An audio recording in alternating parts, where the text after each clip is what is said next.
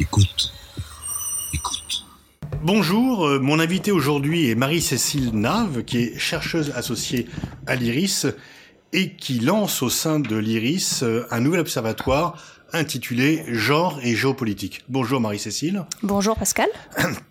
Donc pouvez-vous dire en quoi euh, la question du genre est un enjeu géopolitique de nature telle euh, qu'il puisse être concevable de créer un observatoire sur ces questions dans un institut de géopolitique? Alors en tant que champ de, de recherche, mais aussi en tant que cadre d'analyse du réel, euh, le genre demeure trop peu utilisé quand on s'intéresse à, à, la géopolitique, ce qui crée des angles morts à la fois dans la réflexion, euh, mais aussi dans les, dans les politiques publiques. Et donc la première raison pour laquelle c'est important d'aborder la géopolitique par le genre et de réfléchir à ce sujet, d'inviter des gens pour en discuter, c'est qu'on parle de, de sujets majeurs que sont les droits des femmes, les droits des LGBT, les violences sexuelles et sexistes, les questions relatives au corps, à la sexualité, aux rapports sociaux de sexe, et ce, quelle que soit l'ère géographique et quelles que soient les relations entre les pays euh, ou entre les régimes politiques sur, euh, lesquels on travaille. Euh, la deuxième raison, c'est que appréhender la géopolitique par le genre invite à étudier des thèmes classiques, plus classiques entre guillemets de l'agenda, dans le monde, mais d'une manière nouvelle. Par exemple, la pauvreté, les inégalités sociales, le climat, les discriminations liées à l'origine, euh, à la religion, les questions de développement, les questions de santé, de migration, de mobilité, mais aussi d'éducation, d'emploi, d'économie, de sport, de culture. Eh bien, euh, toutes ces thématiques que l'on connaît, qu'on en analyse par ailleurs, euh, gagneraient à être analysées par le, biais euh, du genre, parce que ce sont comme de nouvelles lunettes qu'on chausserait non pas pour euh, oublier les cadres d'analyse classiques, mais pour les enrichir. Et puis enfin, euh, j'ai envie de dire que c'est cette meilleure compréhension du monde, elle, permet de, de, nourrir un petit peu mieux l'aide à la décision publique parce que les politiques publiques, qu'elles soient nationales ou internationales, certes prennent beaucoup plus en compte aujourd'hui qu'hier la question du genre, mais il y a encore beaucoup de choses à faire pour, euh, pour convaincre les, les, personnels politiques et les décideurs que c'est un, une, un angle intéressant d'analyse. Alors si je me fais l'avocat du diable, est-ce que euh, vous ne risquez pas de subir le reproche de céder à la mode en quoi euh, de, de, de, suivre un mouvement ou en quoi, disons que en dehors des questions sociétales, en dehors euh, des questions économiques, la question du genre a une spécificité géopolitique et on reviendra après sur d'autres questions. Alors, je vais prendre quelques, quelques exemples qui peuvent euh, illustrer euh, un peu plus ce que je viens de, de dire. Il y a un rapport récent de la Banque mondiale qui a été publié en février 2019 qui estime que seuls six pays dans le monde, et ça c'est sur le papier, accordent les mêmes droits aux femmes et aux hommes dans la sphère professionnelle et économique. Et donc quels sont ces six pays? Alors ces six pays euh, sont la Belgique, le Danemark, la France, la Lettonie, le Luxembourg et la Suède. Donc six pays européens oui, six pays européens, euh, qui, sur le papier, accordent les mêmes droits aux femmes et aux hommes dans la sphère euh, économique et professionnelle, donc c'est très peu. Un autre exemple nous est fourni par ONU Femmes, qui dit que euh, les trois quarts des personnes qui vivent euh, en dessous du seuil extrême de pauvreté sont des femmes dans le monde. Et en quoi on entend euh, souvent, est-ce que vous abondez en ce sens ou est-ce que vous pensez que c'est plutôt une fausse idée que lorsque des femmes dirigent des pays, elles font de la politique différemment et que les questions d'affrontement euh, ne sont pas vécues de la même façon par les hommes et les femmes? Il faut éviter de tomber dans le piège essentialiste consistant à dire que euh, par nature, par définition, les femmes et les hommes auraient un management, euh, un leadership euh, différent, c'est-à-dire que les femmes auraient preuve de plus de bienveillance, plus de douceur. on a de nombreux exemples dans l'histoire qui montrent que on peut avoir une diplomatie très très dure, très viriliste entre guillemets, en étant en étant une femme, je pense à Indira Gandhi, euh, Margaret Thatcher, ou plus près de nous, euh, Marine Le Pen. D'accord. Alors, euh, sur six pays qui donc pratiquent l'égalité, est-ce que euh, euh, il y a l'argument qui est de dire que le fait de parler des questions de genre est une façon pour les pays occidentaux de marquer leurs différences et leur supériorité sur le terme des valeurs par rapport aux autres pays? Où situez-vous le curseur sur ce débat? Cette question revient à, se dire que finalement il y a peut-être une instrumentalisation euh, du, genre euh, par certains pays ou par certains euh, dirigeants pour se dédouaner de ses propres pratiques en matière par exemple de sexisme ou, ou d'homophobie, comme si c'était uniquement l'autre, une autre culture ou un autre pays qui était concerné par euh, ces violences et ces discriminations. Dans le sport, par exemple, on entend beaucoup d'affirmations sur euh, le sexisme, euh, l'homophobie, qui seraient spécifiques à certains pays ou à certaines populations immigrées ou musulmanes vivant dans les quartiers populaires. Ça existe, mais est-ce que c'est une raison pour rejeter un voile sur sur les, les, autres groupes. En matière d'inégalité femmes-hommes, on est tous, euh, on est tous concernés euh, par, euh, par ce problème dans, tous les pays du monde et dans, toutes les cultures. Quels sont les, les, pays qui, sur le thème de l'étude de la question du genre et de l'étude de la question du genre en géopolitique, sont les pionniers. Est-ce qu'il y a des pays qui sont en avance là-dessus, qui ont passé plus de temps, qui ont consacré plus d'études sur ce sujet? Alors, ce qu'on appelle euh, les études de genre, qui sont une discipline universitaire, euh, mais qui, peut aussi euh, être se croiser avec d'autres disciplines des sciences humaines et sociales, mais également de la biologie, de la médecine et aujourd'hui des sciences du numérique certains pays effectivement sont, sont, plus en avance, notamment plus en avance que la France. Et c'est en gros les pays euh, anglo-saxons, euh, certaines universités américaines, certaines universités britanniques en particulier, dans certains pays scandinaves aussi, où on a beaucoup plus tôt euh, que, que dans d'autres considéré que c'était intéressant d'analyser les inégalités, les discriminations, le réel d'une manière générale au prisme du genre. Et quand on parle du genre, c'est évidemment les inégalités entre les femmes et les hommes, mais c'est aussi les questions euh, relatives au corps, à la sexualité, aux minorités sexuelles, euh, à l'homophobie. Euh, donc ça va plus loin que les simples inégalités entre les femmes et les hommes. Et là-dessus, la France est un peu est un peu à la traîne, mais elle tend à, rattraper un, petit peu son retard. Et puis il y a encore des pays qui sont beaucoup plus qui ont comment dire qui sont à mille lieues d'imaginer qu'on puisse prendre ce prisme dans, dans l'analyse du réel. Et il y en a même d'autres qui retournent en arrière, qui reviennent en arrière, puisque certaines universités, euh, certains programmes universitaires qui avaient été financés notamment par la Fondation Soros euh, en Hongrie, eh bien, sont fermés aujourd'hui par le gouvernement Orban.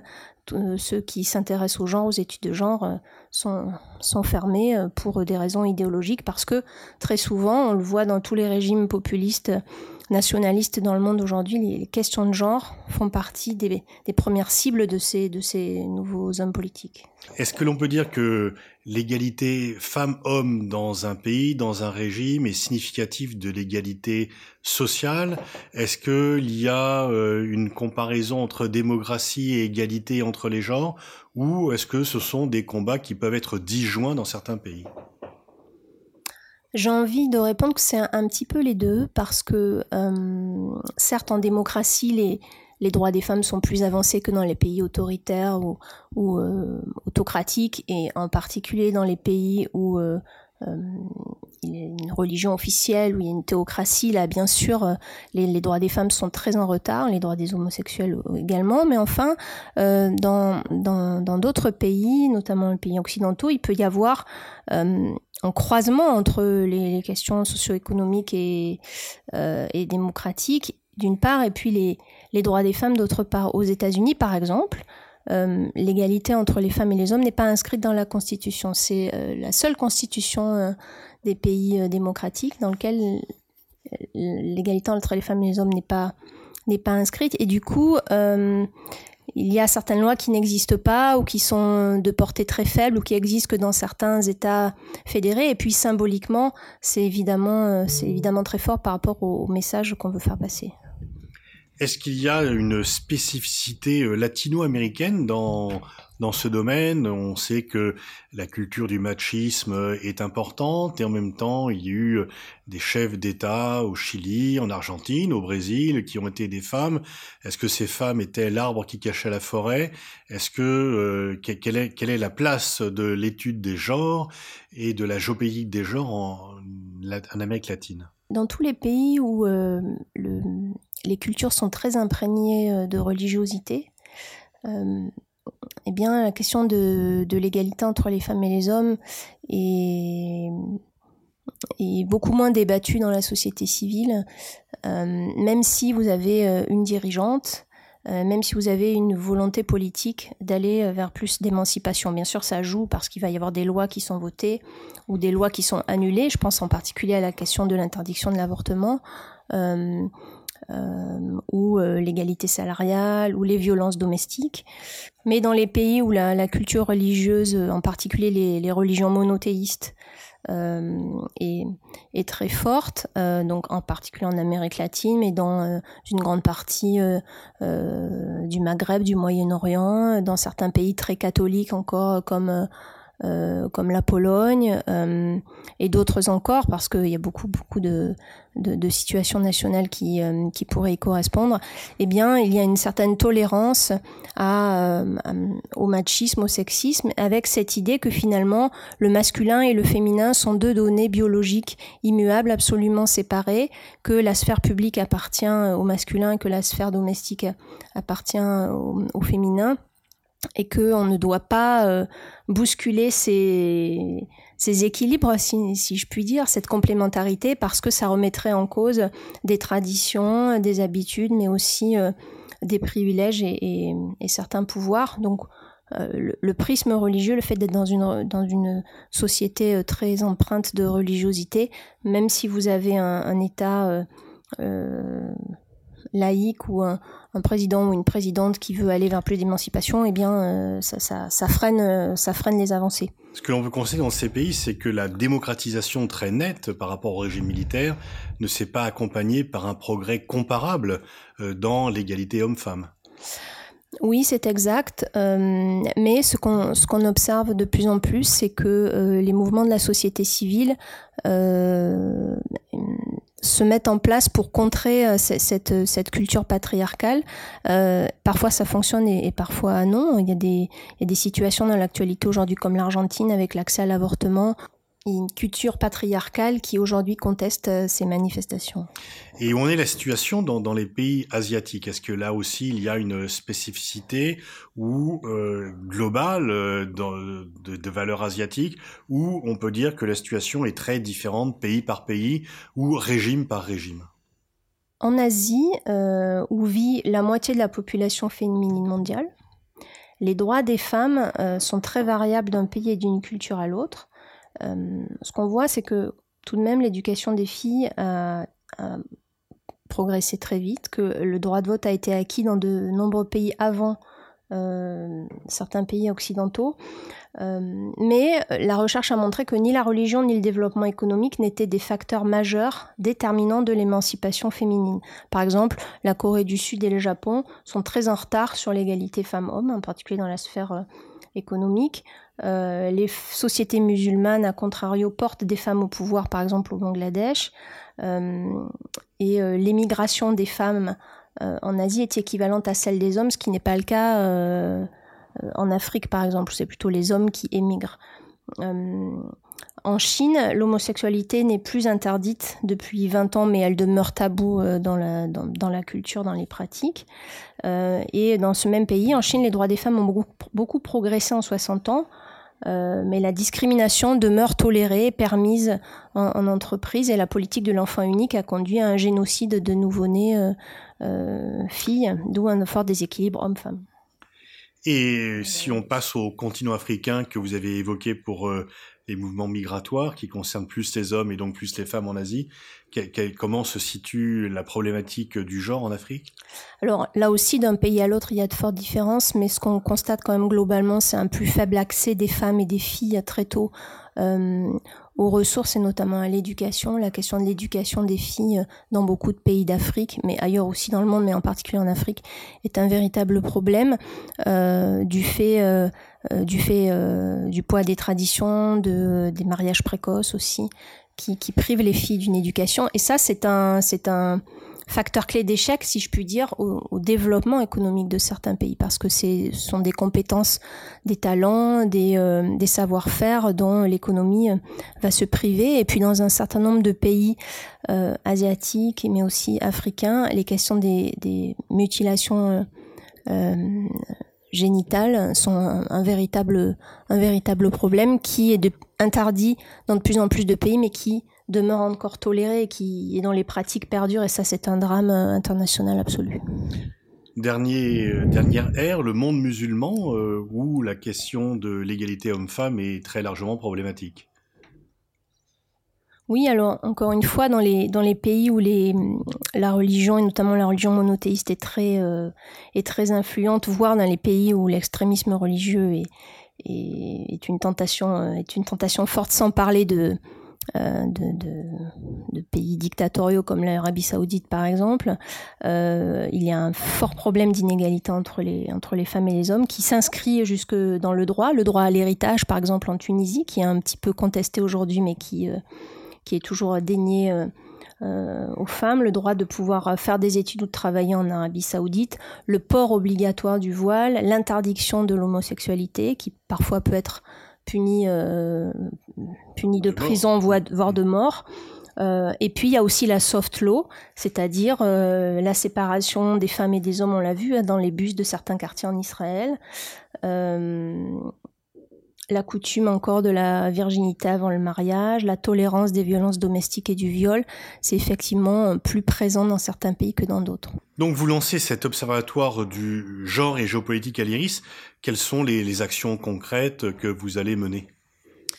Alors, ce qu'on voudrait faire, c'est organiser euh, des conférences euh, régulières avec euh, des chercheuses et des, des chercheurs sur différentes aires géographiques, mais aussi sur certaines problématiques qui peuvent croiser les aires euh, géographiques, sachant que euh, l'actualité nous parle tous les jours des, des, questions de genre dans le monde. Euh, organiser également des, des, débats peut-être un peu plus ouverts qu'au seul monde académique. programmer des publications, que ce soit des rapports, des tribunes régulières et éventuellement des partenariats avec euh, des euh, décideurs publics et privés qui seraient intéressés de collaborer avec nous. Euh, je crois qu'il y a une grosse actualité sur, sur ces questions, non seulement dans, dans les pays du Sud, mais aussi dans les pays du Nord. On parle beaucoup de, de, ces, de ces leaders populistes et nationalistes qui ont le, genre comme première de leur cible pour affaiblir les droits des femmes, pour affaiblir les, droits des minorités euh, sexuelles et des LGBT, mais c'est finalement partout dans le monde que ces questions se posent quand on s'intéresse au sujet de l'agenda classique. Et vous avez le sentiment d'un progrès général ou d'une récession ou euh, d'une difficulté à faire valoir? Est-ce que la direction générale, le mouvement vous paraît positif malgré des barrières que l'on voit toujours existantes, puisque vous l'avez dit en début d'entretien, seuls six pays applique une égalité. En plus, comme la France est citée dans ces six pays, je ne suis pas sûr que tout le monde soit d'accord pour dire que la, France applique une stricte égalité homme-femme. Euh, donc, qu'est-ce que ça doit être ailleurs? Est-ce que quelle est votre vision générale, non pas sur l'état des lieux, mais sur le mouvement général Je crois qu'il y a une dynamique positive quand même de par le monde. Alors, évidemment, certains pays, certaines cultures avancent plus que d'autres sur le chemin de l'émancipation et de l'égalité, mais on est quand même dans une dans une dynamique qui va vers le progrès parce que euh, beaucoup de, de situations d'inégalité de discrimination sont dénoncées alors qu'elle était, elle était beaucoup moins autrefois. Ça se sait, c'est dénoncé. Il y a des mouvements de contestation des inégalités qui, euh, même si MeToo n'a pas atteint toutes les cultures du monde, il faut quand même pas l'oublier, mais qui existent euh, parce qu'il y a aussi des mobilisations associatives de chercheurs etc. Mais je crois qu'on vit aussi une phase de transition, c'est-à-dire qu'il y a aussi beaucoup de résistance à cette dynamique positive, parce que tout le monde n'a pas intérêt, en tout cas à court terme, à ce que euh, euh, l'égalité euh, s'instaure, à ce qu'on partage les richesses, les ressources, le pouvoir. Donc on est dans une phase de transition avec des tentations de backlash, hein, de retour de bâton parfois, mais quand même, globalement, à l'échelle de la planète, je crois qu'on peut dire que euh, on est plutôt dans un mouvement euh, qui va vers l'égalité, vers l'émancipation. Merci Marie-Cécile Nave. Je rappelle qu'on peut vous saisir sur toutes ces questions par le biais de votre mail qui est sur le site de l'IRIS.